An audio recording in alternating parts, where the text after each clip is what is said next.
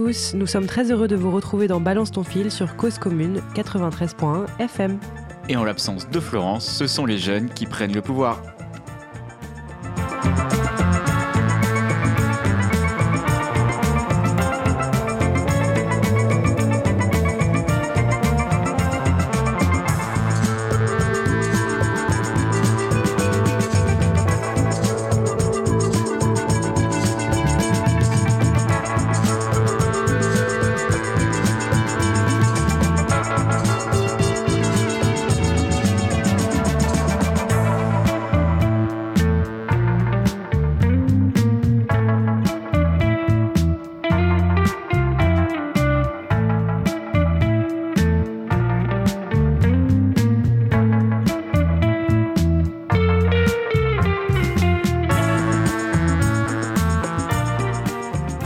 Sommes ensemble pour une heure avec Colline, Gaëtan, Marion et Quentin à la prépa, à la technique et en plateau avec nous.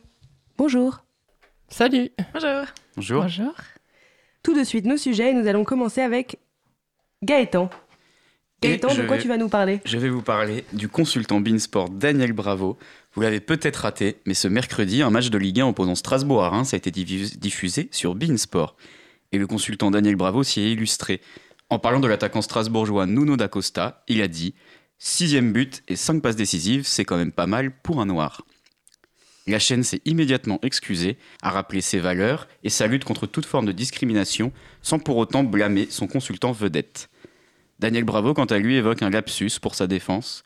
Nuno da Costa a tenu à minimiser les faits en pardonnant le consultant sur Twitter en publiant une photo à ses côtés. Mais du coup, il voulait, il voulait dire quoi? Alors c'est une excellente question, je ne sais pas, peut-être qu'il pensait que les Noirs sont moins bons au football que les Blancs ou les Sud-Américains. C'est quand même dingue qu'il y ait quand même encore des gens qui se sentent autorisés à dire des choses comme ça. euh, Mais c'était un lapsus. Oui, super lapsus. Oui, mais du coup, le principe d'un lapsus, c'est qu'on explique ce qu'on voulait dire euh, à l'origine. Et oui, oui, et c'est même inconscient surtout, et du coup, euh, ça veut dire que dans son inconscient, il pense quand même ce qu'il a dit. Ou en tout cas, si on fait de la psychologie de bac comptoir. Ok. Bon, bah, on va passer à un deuxième sujet. Donc, euh, Colline, tu vas nous parler des Roms. Oui, euh, toujours euh, des discriminations, mais cette fois à l'égard des Roms. C'est, je vous fais une petite suite de ce dont on parlait la semaine dernière. Un petit rappel, la semaine dernière, des messages avaient circulé sur les réseaux sociaux accusant des Roms de kidnapping d'enfants. À la suite de ces messages qui identifiaient clairement une camionnette blanche euh, avec des Roms conducteurs, plusieurs personnes avaient été agressées. Il s'agissait de deux hommes qui étaient bien dans une camionnette lorsque 20 hommes les ont pris à partie et frappés. Donc un de ces hommes a été retrouvé, identifié, il a été jugé en comparution immédiate et sa responsabilité a été reconnue. Il est employé municipal à Aulnay-sous-Bois et il affirme ne pas avoir porté de coups. Il a été reconnu coupable par la justice et devra dédommager chaque victime de 3 000 euros. Donc, même si les personnes agressées n'étaient finalement pas roms, le juge a retenu le caractère raciste de l'agression. C'est bien parce qu'il pensait que ces personnes étaient roms que le groupe s'est acharné contre eux. Les attaques contre les roms à la suite de ces messages se sont multipliées en mars. Dans la nuit du 25 au 26 mars, une cinquantaine de personnes, armées de couteaux, s'en sont pris à des roms au bord d'une route. Quelques jours avant, un groupe de, jeunes s'en était également pris aux occupants d'une camionnette blanche. Comme l'indique le procureur de Bobigny, c'est une véritable chasse à l'homme que ces, accusations ont engendré. Des incidents qui nous rappellent l'importance de lutter contre la diffusion, des, la diffusion des fake news, ou un Fox en français. Parce que, en fait, Internet, ça génère un effet de groupe 2.0. On peut être influencé par le groupe en étant seul derrière son ordinateur. Et se cacher tant derrière son écran que derrière la multitude des personnes qui partagent et commentent ces messages de haine. On peut entendre des Oh ça va, il y en a 4000 autres qui ont partagé ces messages. Les incidents de la semaine dernière sont bien la preuve qu'un clic de partage, un commentaire, peut au contraire ajouter de la poudre à un feu naissant et entraîner des conséquences dramatiques in real life, comme on dit. Merci, Colline. Et tout de suite, on va écouter une première musique. Sauf si vous voulez réagir euh, à ce qu'elle vient de nous raconter. Colline, tu, tu veux nous peut- peut-être nous parler un peu plus euh, de. je, peux dire que oui, en effet, il faut éviter les fake news et il faut aussi lutter contre la haine à l'égard des Roms qui est en France et en Europe extrêmement prégnante. Euh, je, prends l'occasion euh, de, cette chronique pour rappeler que les Roms sont la population la plus détestée en Europe, euh, la moins acceptée, où qu'ils aillent, d'où qu'ils viennent, et qu'il est très important de reconnaître cette haine qui est presque excusée à l'égard des Roms, et se rendre compte que eh bien, les Roms, qu'ils soient intégrés ou non à la société, pauvres ou pas, sont des êtres humains et méritent d'être reconnus comme tels. Merci Colline. Sur ces sages euh, paroles, on va passer à euh, une... Première musique, on va écouter tout de suite Sébastien Tellier, L'amour naissant.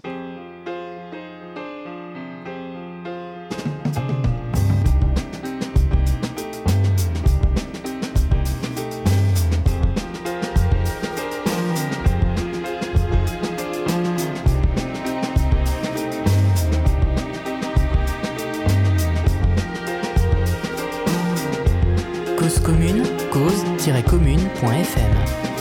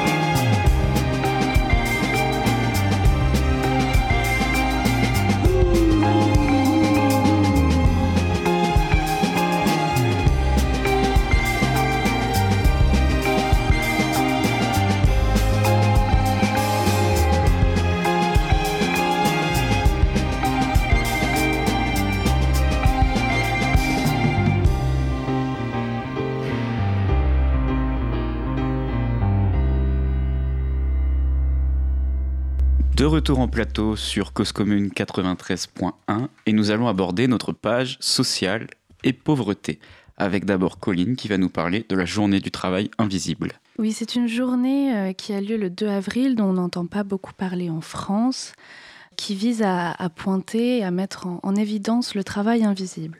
Alors c'est une journée qui vient du Canada où le travail invisible est pointé du doigt depuis 2001 et d'où la journée qui lui est consacrée est originaire.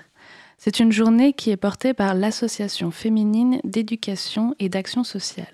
Alors le travail invisible, qu'est-ce que c'est? C'est un travail qui n'est pas officiellement reconnu. Selon la FEAS, c'est le travail que les femmes exécutent au foyer, bien sûr, mais aussi dans l'entreprise de leur conjoint. Mais on en parle également pour décrire le travail des parents auprès des enfants et des aidantes ou des aidants auprès de leurs proches âgés en perte d'autonomie, malades ou handicapés. Donc en fait, ce sont les tâches pénibles que certains font au quotidien. Alors bien sûr, ce ne sont pas que les femmes qui sont concernées par le travail invisible. Les hommes aussi s'occupent des enfants ou font la vaisselle. Mais toujours moins que les femmes les Françaises assument encore 72% des tâches domestiques et consacrent 3h26 par jour contre 2 heures pour les hommes. Ce travail supplémentaire non rémunéré est une cause de précarité pour les femmes. Il entretient également les stéréotypes liés au genre. C'est ce que dit en tout cas un rapport Oxfam sur les travailleurs pauvres publié en décembre 2018. Et c'est vrai, on estime beaucoup moins le travail d'une femme au foyer que celui d'une cadre. Pourtant, dans une journée, si elle fait les courses et garde plusieurs enfants, une femme aura soulevé en discontinu plusieurs dizaines de kilos, voire centaines. C'est un travail physique éreintant et qui pourtant n'est pas bien vu et pas reconnu.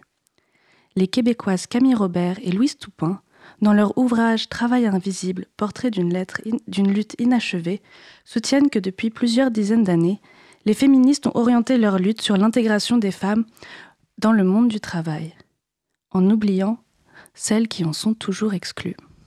Merci Colline. Est-ce que des gens euh, veulent réagir sur la journée du travail invisible?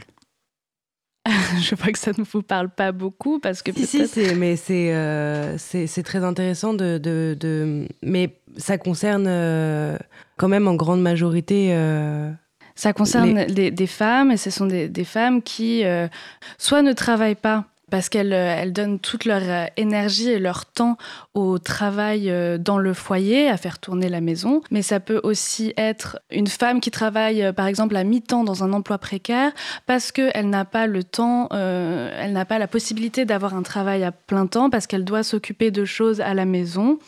Après, ça peut aussi être des hommes qui s'occupent d'un parent âgé, voilà. Mais c'est vrai que le travail invisible concerne principalement les femmes. Et le fait de s'investir autant dans le foyer, ça fatigue énormément, euh, ça, ça, empêche des opportunités euh, professionnelles. Et comme ce travail n'est pas reconnu, ces femmes-là euh, sont plus isolées, elles ne gagnent pas d'argent pour, pour ce travail, qui, ce qui les exclut un petit peu de la société. Mais ça ressemble du coup à l'idée de charge mentale. Oui, en quelque sorte, la, charge mentale, c'est un petit peu différent. Je, La conséquence, du coup, de la mauvaise répartition de ce travail? J'imagine que du coup, c'est deux, deux, concepts qui sont très reliés, qui sont extrêmement liés, qui sont différents. La, charge mentale, c'est le fait que la femme est celle qui, euh, en tout cas, la personne qui a la charge mentale, donc souvent des femmes, c'est celle qui va superviser le, le, travail domestique. Donc, par exemple, même si dans un foyer, euh, le travail est réparti euh, à presque 50-50 entre la femme et l'homme, euh, la femme va toujours être celle qui euh, va dire Ah là, il faut penser à prendre le rendez-vous chez le médecin. Euh, est-ce que tu as pensé à faire ci? Il faudrait que tu fasses ça. C'est elle qui va superviser. Ce qui fait une, pression, une charge, parce que on doit être tout le temps en, alerte, penser à ceci, à cela, qui est aussi extrêmement fatigante. Donc les, deux concepts sont un petit peu liés, mais différents.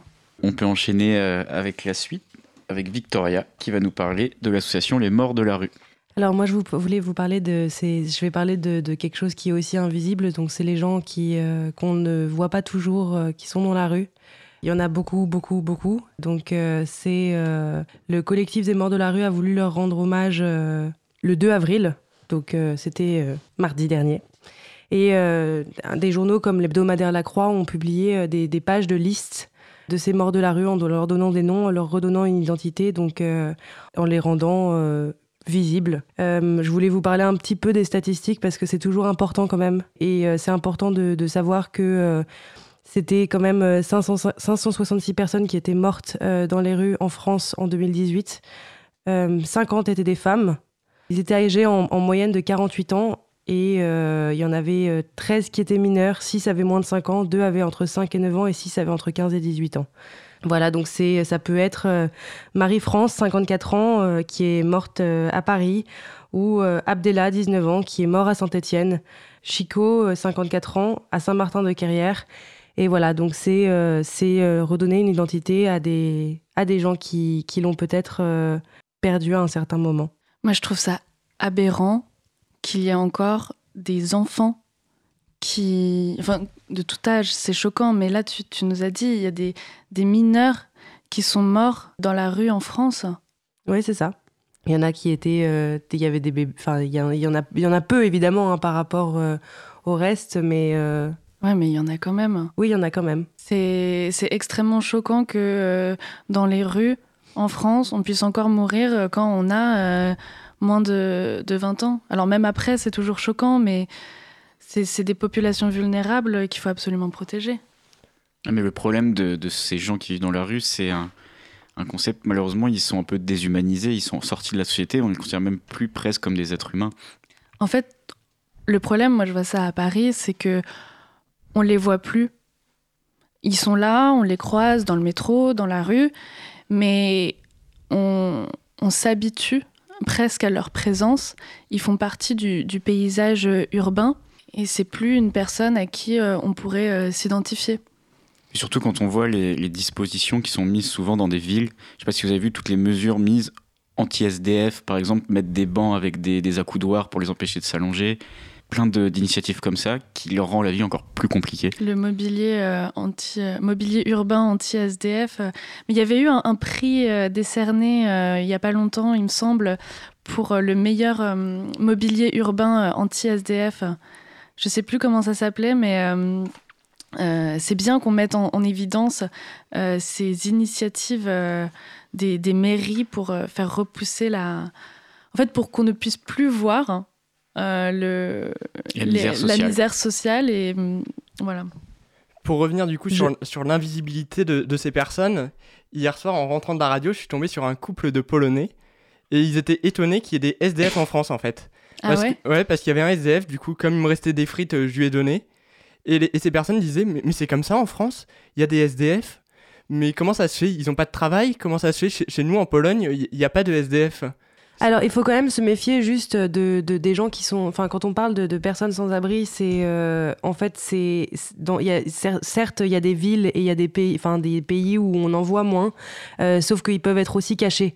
Euh, c'est pas forcément parce qu'on les voit qu'il y en a plus et c'est pas parce qu'on les voit pas parce qu'il y en a pas. Moi, j'ai vécu dans une ville, j'ai vécu à, à, Maastricht aux Pays-Bas où littéralement il y en avait trois. C'était toujours les mêmes. J'y ai vécu pendant cinq ans et et on voyait toujours euh, les trois mêmes personnes qui, qui demandaient à être logées, mais euh, je doute que dans une ville de, euh, de plus d'environ de, de, 200 000 habitants, il y ait trois personnes qui soient sans abri. Ouais, ce serait quand même étonnant.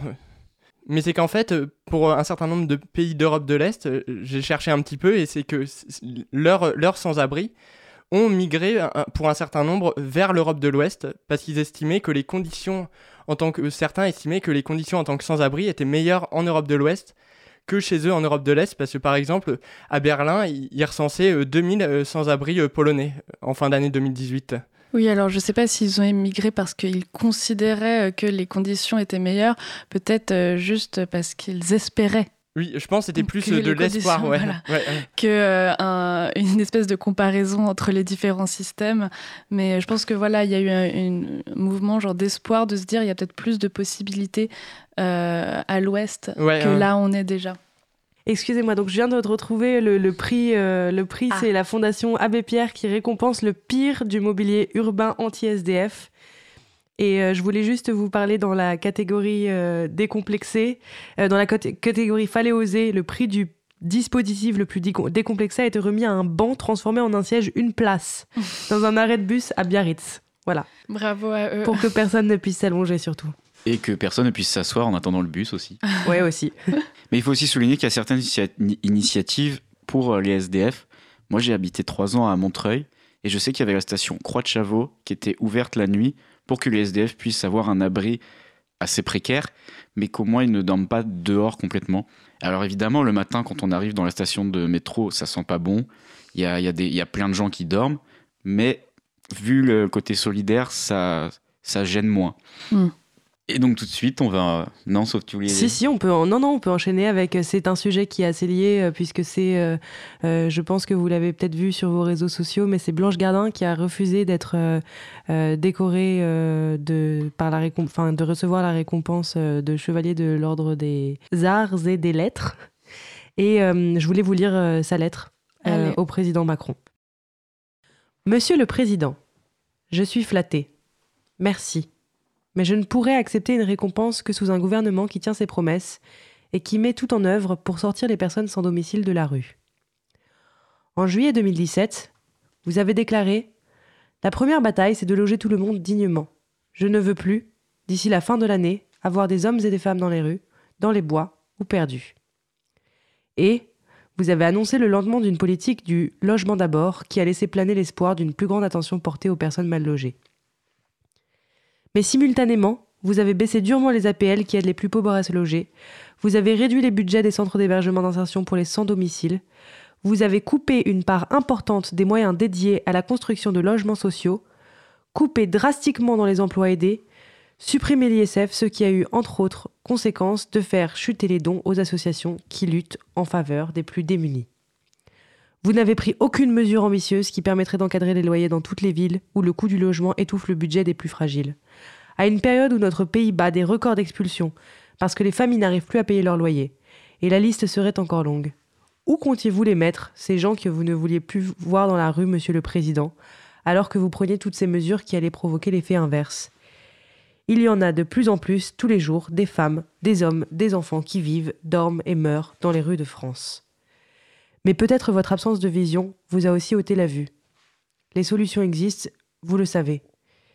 Il ne vous a peut-être pas échappé que j'ai donné une représentation de mon spectacle, Bonne Nuit Blanche, au Zénith de Paris le 31 mars dernier. Les bénéfices de cette soirée ont été reversés à la Fondation Abbé Pierre et à l'association Les Enfants du Canal. Vous comprendrez qu'il y... aurait quelque y aurait quelque chose d'illogique d'accepter votre proposition. Merci quand même. Et du coup, je voulais vous demander ce que vous pensiez de cette lettre et de, son refus. euh, Ah, Du coup, pour une personne euh, euh, engagée dans cette cause, ça paraît très pertinent et c'est l'occasion de prendre la parole sur le sujet. Peut-être qu'elle l'aurait pas fait publiquement si elle n'avait pas été dans le viseur pour recevoir une récompense. Là, ça permet d'avoir un grand auditoire pour dénoncer justement les mesures destructrices pour la société et pour les plus précaires prises par le gouvernement. Bah, c'est une belle lettre, déjà, faut le dire aussi. Et euh, encore une fois, euh, malheureusement, Emmanuel Macron est, en chute libre, on s'en rend compte, parce qu'on refuse des, honneurs qu'il propose. Même si c'est quelque chose d'assez courant quand même de refuser des, des- décorations, il y en a beaucoup, il y a beaucoup de gens qui refusent. Mais là, euh, je trouve que l'initiative est louable et puis avec une véritable argumentation derrière. C'est pas juste refuser pour refuser. Non, c'est vrai, puis elle, est, elle reste polie, elle reste correcte. euh, Mais après, c'est vrai que c'est courant. Il faut quand même le préciser qu'il y a beaucoup de gens qui les refusent, euh, ces décorations, et que euh, c'est loin d'être la seule, mais c'est quand même bien qu'elle elle ait utilisé cette- ça pour euh, mettre en lumière une problématique qui est très présente en France. Et donc, après ce sujet, on va écouter une deuxième musique avec Do I Wanna Know d'Arctic Monkeys.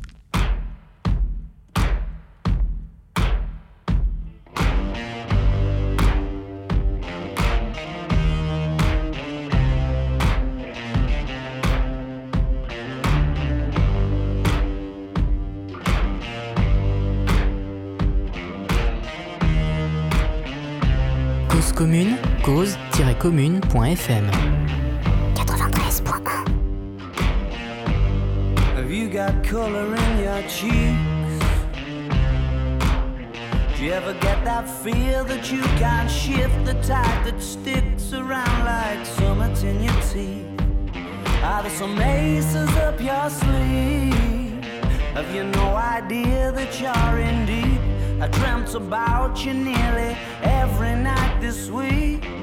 How many secrets can you keep? Cause there's this tune I found that makes me think of you somehow, and I play it on repeat until I fall asleep, spilling drinks on my settee.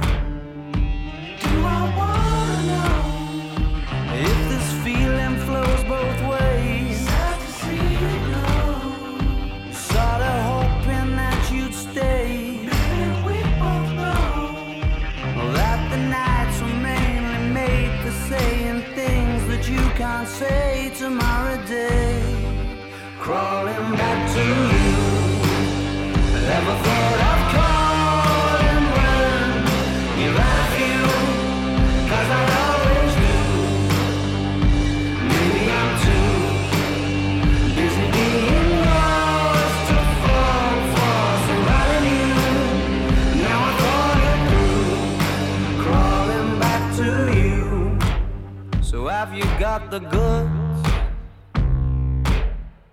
Been wondering if your heart's still open, and if so, I wanna know what time it should.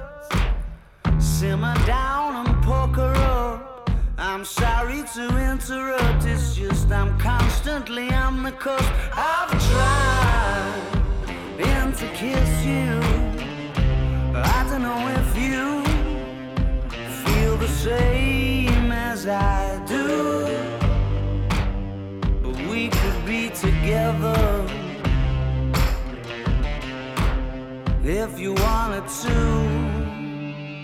Do I wanna know if this feeling flows both ways? Sad to see you go. Was sorta hoping that you'd stay.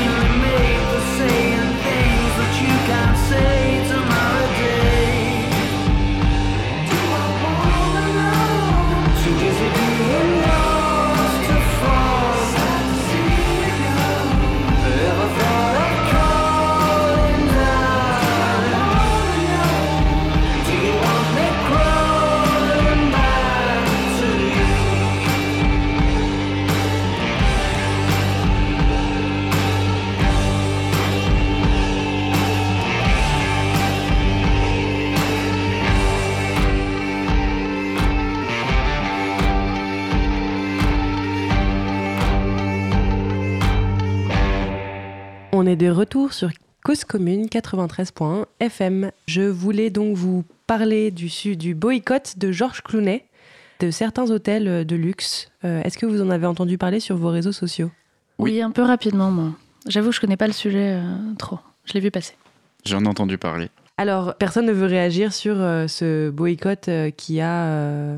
il a été suivi d'ailleurs par Elton John, euh, notamment euh, chez les stars, et euh, c'est pour, pour expliquer qu'en fait, le, donc tous ces hôtels, pour vous donner un contexte, tous ces hôtels appartiennent au sultan de Brunei. Donc Brunei, c'est une c'est un petit État qui est situ- situé dans le nord de l'île de Bornéo, en Asie du Sud-Est, pour ceux qui l'ignoraient. Il partage l'île avec la Malaisie et l'Indonésie. Et très récemment, euh, le, sultan de Brunei a fait euh, donc euh, entrer en vigueur la, charia dans, dans, cet État. Et c'est les premiers en, Asie du Sud-Est.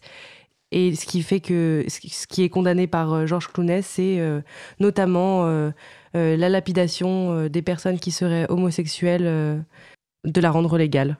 Voilà. Donc euh, c'est euh, c'est un peu la catastrophe euh, à Brunei. Bah moi je voulais dire à Georges Clooney que euh, bah, ces hôtels, je les boycotte moi depuis la naissance, donc euh, pour être ravi. Pourquoi est-ce que, vous voulez- pourquoi est-ce que tu le boycottes depuis la naissance? Et bien parce que je n'ai pas forcément les moyens d'aller dans ces établissements.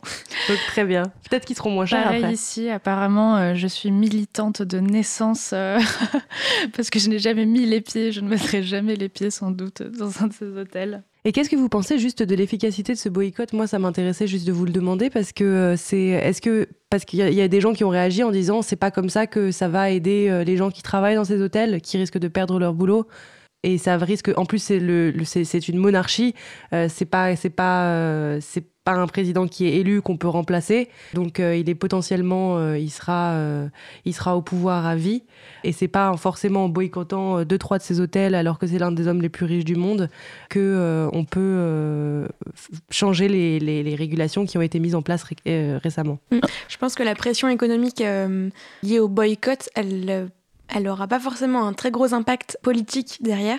En revanche, c'est encore l'occasion pour les stars qui sont du coup liées à Brunei uniquement par euh, ce biais des hôtels de luxe, euh, de prendre la parole sur le sujet, et c'est des personnes qui sont très influentes, ce qui peut éventuellement permettre de, rassembler autour de cette cause, de faire connaître euh, ce problème gravissime, et éventuellement se mobiliser politiquement dans différents pays pour essayer d'avoir une pression politique. Mais euh, je ne pense pas que, en soi, le boycott euh, pur et simple de, de ces hôtels euh, soit l'unique euh, levier d'action.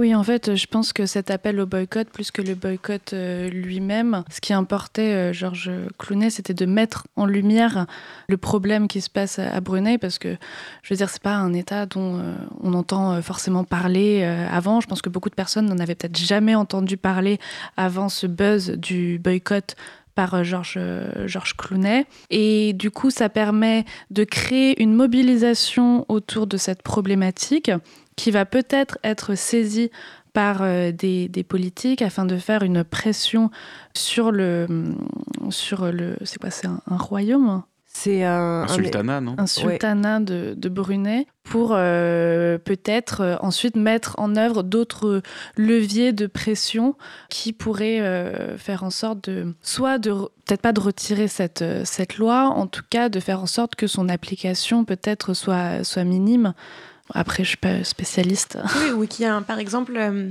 euh, un soutien financier à des associations, un soutien financier et juridique à, des associations locales qui essayent de protéger les personnes euh, menacées. En plus, j'imagine dans les pays où il y a des lois comme ça et où elles sont appliquées, c'est même pas tant les personnes homosexuelles qui sont visées que toute personne qui semble déranger un petit peu. Comment est-ce que tu vas prouver euh, l'homosexualité de quelqu'un C'est pas c'est difficile et ça sert à rien. Mais du coup, ça menace en fait euh, toutes les personnes qui sont qui seraient euh, pas tout à fait dans la norme.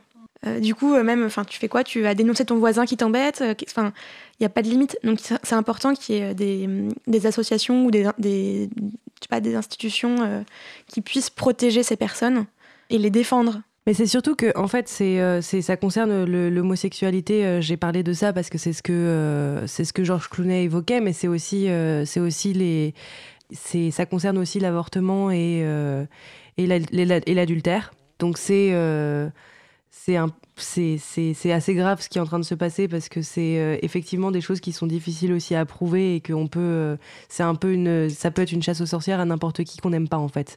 Parce qu'on peut très bien dire. euh, n'importe quoi et sur n'importe qui et puis voilà mais je voulais juste vous dépeindre parce que j'ai fait une petite recherche sur ce sultan de ce, ce sultan qui est haut en couleur donc je vais aller très vite mais ce sultan est euh, en fait ce qui est étonnant et on pourra en reparler une prochaine fois c'est que beaucoup de ces de ces euh, de ces personnes qui sont euh, qui sont au pouvoir dans les pays comme la Corée du Nord ou, euh, ou ce sultanat de, de Brunei, ont en fait reçu une, euh, une éducation qui est extrêmement occidentalisée. Mm.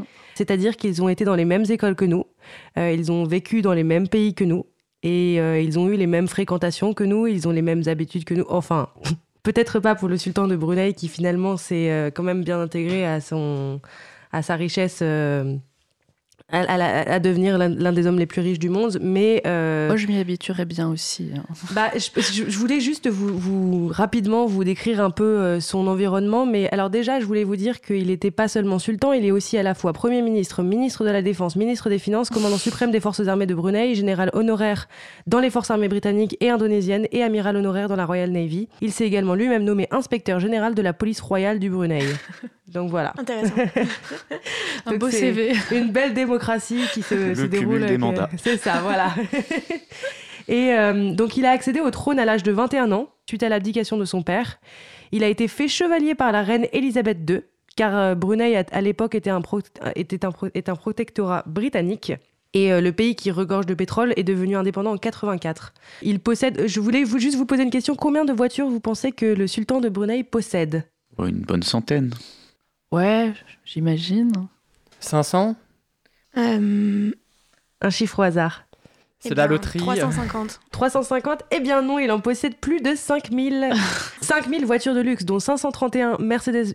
J'ai le droit de dire des marques du coup si j'en dis plein ou pas? Si Oui. t'en dis plusieurs, ouais. Donc il a 531 Mercedes-Benz, 367 Ferrari, 362 Bentley, 185 BMW, 177 Jaguar, 160 Porsche, 135 Toyota, 130 Rolls-Royce, 79 Aston Martin, 62 Lexus. On va pas continuer pendant euh, une heure parce que voilà, il a aussi deux taxis londoniens, une centaine de motos, une cinquantaine de voitures de golf et plusieurs avions de ligne, dont un Boeing 747 décoré d'or. Mais pourquoi? Et ça se trouve, il n'a même pas le pratique. permis en plus. Il a également un palais qui fait euh, trois fois la taille du Buckingham Palace et qui comporte euh, 1788 chambres. Qu'est-ce qu'on fait dans les... Il a aussi deux yachts qui s'appellent Nipple One et Nipple Two, ce qui veut dire euh, téton 1 et téton 2. Donc Oh, voilà, c'est... c'est donc euh, c'est pour ses pour ses 25 ans, il s'est également euh, fait tirer sur un char en or par 40 hommes. Ah, J'ai 25 ans là dans quelques mois. euh, Je on, y pensera, commande. on y pensera.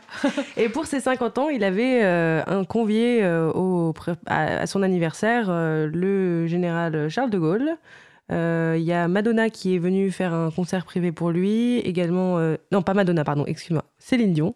Oh la chance Michael Jackson et euh, d'autres euh, et Whitney Houston entre autres qui sont donc euh, voilà c'est pour montrer que quand même euh, il y a beaucoup de stars aussi qui c'est bien les appels au boycott mais c'est bien aussi de, de préciser qu'il y en a quelques-unes qui se sont euh, rendues dans cet état euh, Il y a du copinage. euh, voilà il y a du copinage dans des pays qui ont beaucoup d'argent beaucoup de pétrole et beaucoup de je ne sais pas combien ils ont été rémunérés pour euh, peut-être qu'ils étaient juste très amis et qu'ils s'étaient rencontrés à l'école Bien hein. sûr.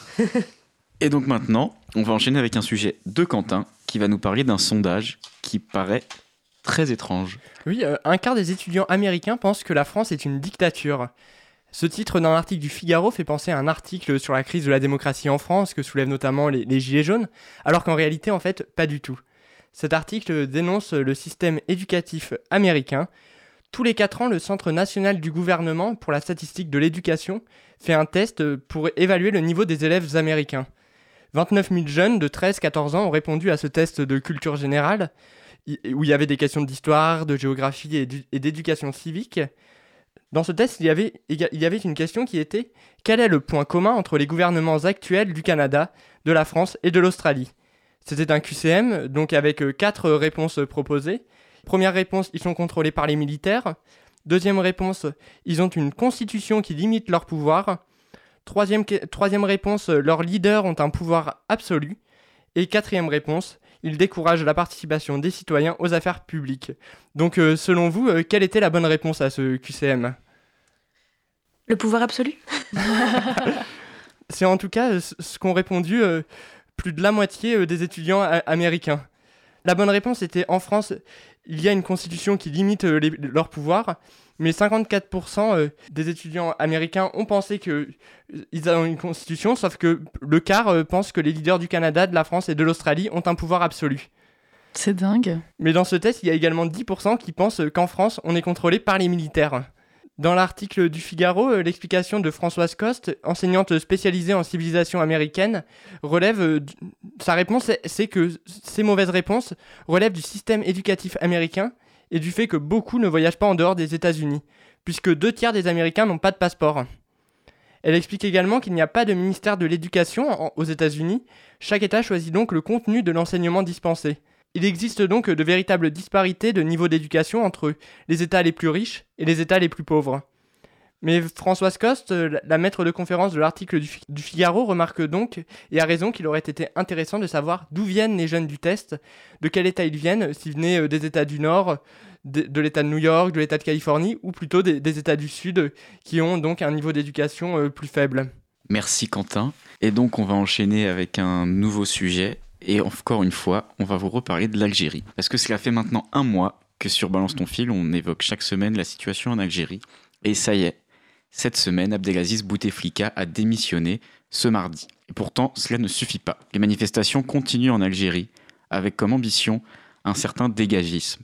Le départ de Bouteflika n'est qu'une étape pour les Algériens qui contestent la légitimité de leurs institutions et de leurs dirigeants. Le but est désormais de mettre en place une assemblée constituante et d'ériger un nouveau système politique en Algérie. En plus de vouloir renvoyer les dirigeants, les manifestants demandent également des procès. Ces revendications sont toujours proclamées pacifiquement. L'Algérie poursuit son printemps arabe et espère le faire sans violence pour peut-être enfin rompre avec son passé extrêmement douloureux pour un pays et une nation aussi jeune. Merci euh, Gaëtan. On termine donc ce, ce tour du monde. Et ah non, on n'a pas fini ce tour du monde. Excusez-moi. On a encore un sujet de Gaëtan. C'est, excusez-moi.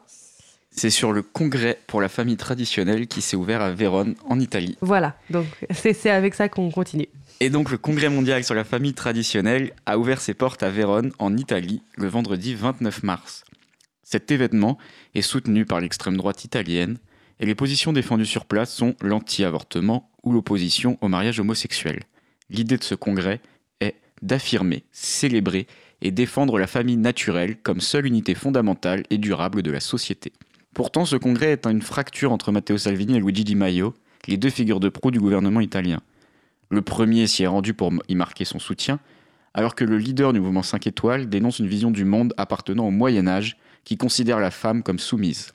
Pendant ce congrès, des manifestations d'opposition ont été organisées par différentes associations italiennes, notamment féministes. Merci Gaëtan. Donc on se retrouve avec une pause musicale pour conclure ce tour du monde et on se retrouve avec euh, après Green Day Boulevard of Broken Dreams.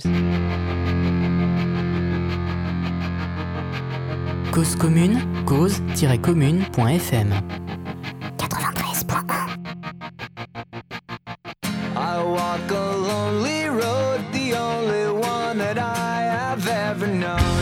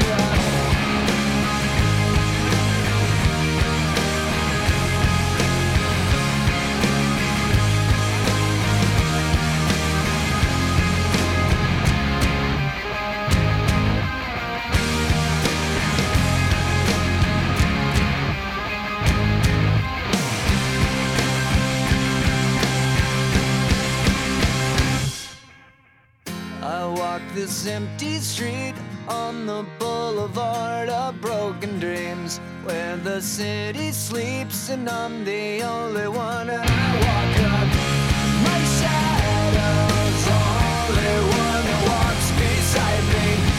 My shallow heart's the only thing that's beating. Sometimes I wish someone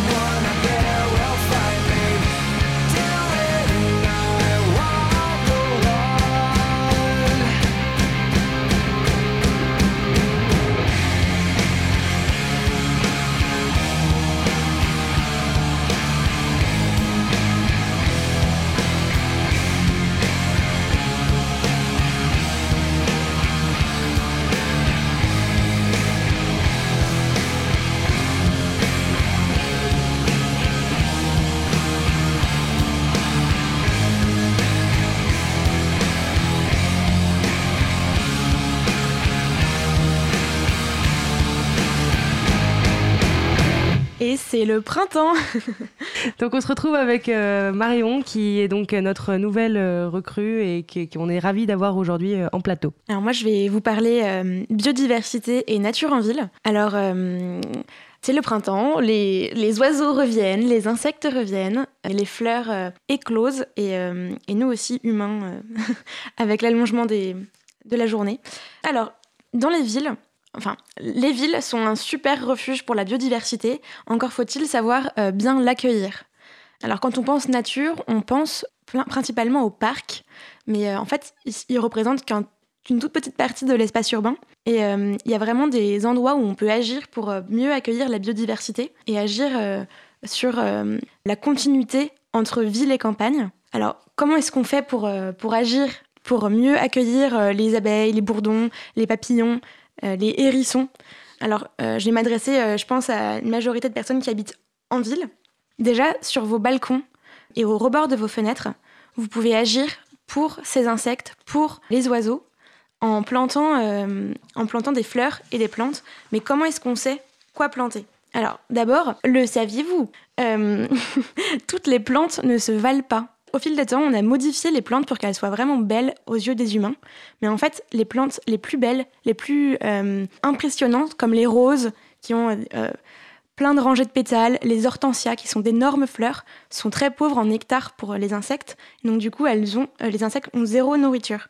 Donc, il faudrait choisir donc des, fleurs avec peu de pétales, beaucoup de nectar. Et ça, c'est une super action simple à faire chez soi pour nourrir cette petite biodiversité. Aussi, euh, le, désordre sur son balcon, c'est important pour que euh, les insectes et les animaux trouvent refuge. Pas besoin d'avoir euh, un balcon très ordonné. La nature aime le désordre. Et dernière chose, la diversité. C'est ce qui permet de, nourrir et abriter toutes les espèces. Donc il faut choisir des plantes de taille, de couleurs différentes, et ça permettra de, jouer un rôle important pour l'écologie urbaine. J'ai une question. Est-ce que tu as des exemples de plantes qui sont bonnes et qu'on peut mettre sur euh, nos, nos balcons? Oui, alors euh, en fait, on peut planter euh, selon l'exposition de son balcon des plantes différentes. Par exemple, les plantes aromatiques, elles, aiment bien les, les balcons ensoleillés et elles nourrissent aussi bien les insectes que euh, tes colocs ou, les humains. Donc c'est super.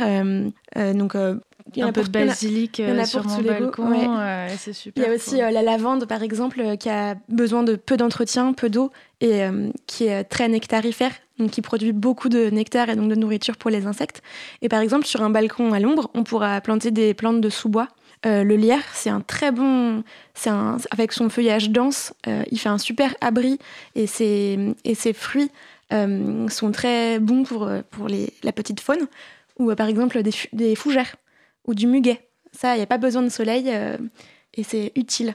Je, je prends note pour chez moi. Et euh, attention, euh, cependant, dans la plupart des enseignes de jardinage ou de, ou de bricolage, on peut, on peut se procurer des graines. C'est important de se procurer des graines biologiques, si possible non modifiées. Et euh, si on devait euh, retenir le nom d'une seule association euh, qui agit pour des semences euh, libres et reproductibles et euh, biologiques, ce serait Cocopelli, qui agit activement sur, sur ce sujet et vous pouvez du coup acheter des graines sur internet chez Cocopelli les yeux fermés. Vous saurez que vous nuirez pas aux insectes qui viendront butiner sur vos fleurs. Merci Marion. Et tout de suite, Victoria, on va enchaîner avec quel sujet? On va enchaîner avec les militants en slip pour l'écologie. C'est ça Oui, tout à fait. L'Angleterre est dans un moment d'insécurité. Personne ne sait quelle sera l'issue du Brexit. Et c'est ce moment que les militants écologistes de l'association Extinction Rebellion ont choisi pour manifester dans le Parlement britannique. Manifester, oui, mais en slip, s'il vous plaît les militants de Extinction Rebellion euh, avaient bien organisé les choses. Pendant la séance, les militants se sont assis dans la galerie des visiteurs, juste au-dessus du banc des députés. Puis la dizaine d'activistes se sont déshabillés, sont montés sur le rebord en montrant leur dos, sur lesquels on pouvait lire des slogans écologistes. Des messages à même la peau, appelant à une loi pour la justice climatique ou pour mettre en garde contre l'effondrement écologique. Le mouvement Extinction Rebellion est né en Grande-Bretagne fin 2018. Il a été lancé en France le 24 mars. C'est un mouvement qui prône la désobéissance contre l'action climatique et qui s'inspire de la lutte contre les droits civiques aux États-Unis. Le constat de départ Il y a une urgence. Notre survie sur Terre est menacée. Et pour lutter contre ça, il faut une rébellion contre l'anéantissement du vivant. Les modalités d'action sont agir, s'interposer, déranger de façon non violente. Cette action à Westminster est un avant-goût de la journée de la désobéissance qui apparemment aura lieu le 15 avril en France. Pas de chance pour ceux qui voulaient exhiber leur slip au Palais Bourbon, ce sera les vacances parlementaires chez nous. Mais qu'à cela ne tienne, d'autres actions sont prévues par le collectif cette semaine-là. Merci Colline. C'est. C'est. C'est. Vas-y. Ah non, je n'avais pas de réaction. bon, bah c'est chouette, ça bouge. Ça bouge à ce niveau-là. Oui, oui, oui. Et alors, euh, il faut savoir que ça a été un petit moment de décontraction pour les parlementaires britanniques qui, en ce moment, ne passent pas un très bon moment avec euh, le, les discussions euh, sur le deal ou non pour le, Brexit. Il y a un, un, député qui a tweeté Le Parlement devient encore un peu plus dingue. Et un autre député a fait remarquer à ses collègues que l'un des leurs, qui est ouvertement connu pour être naturiste, n'était bizarrement pas présent dans la salle à ce moment-là. Un beau programme s'annonce en France quand les militants de Extinction Rebellion France euh, vont eux faire leur action. À voir. Merci Colline, merci euh, Marion, merci Gaëtan, merci Quentin euh, qui est en régie à la prépa et qui aussi a fait une belle chronique. Et voilà, on se quitte aujourd'hui. Au revoir. Au revoir.